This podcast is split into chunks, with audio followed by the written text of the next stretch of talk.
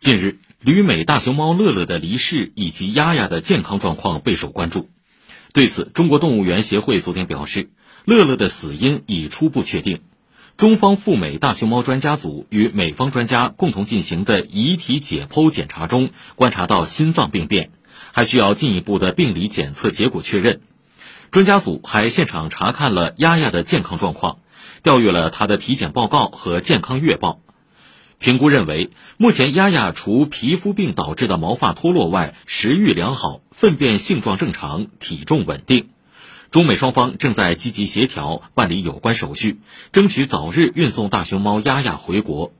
目前，中方已经发放了进口许可证、检疫许可，确定了检疫场所，做好了相关准备工作。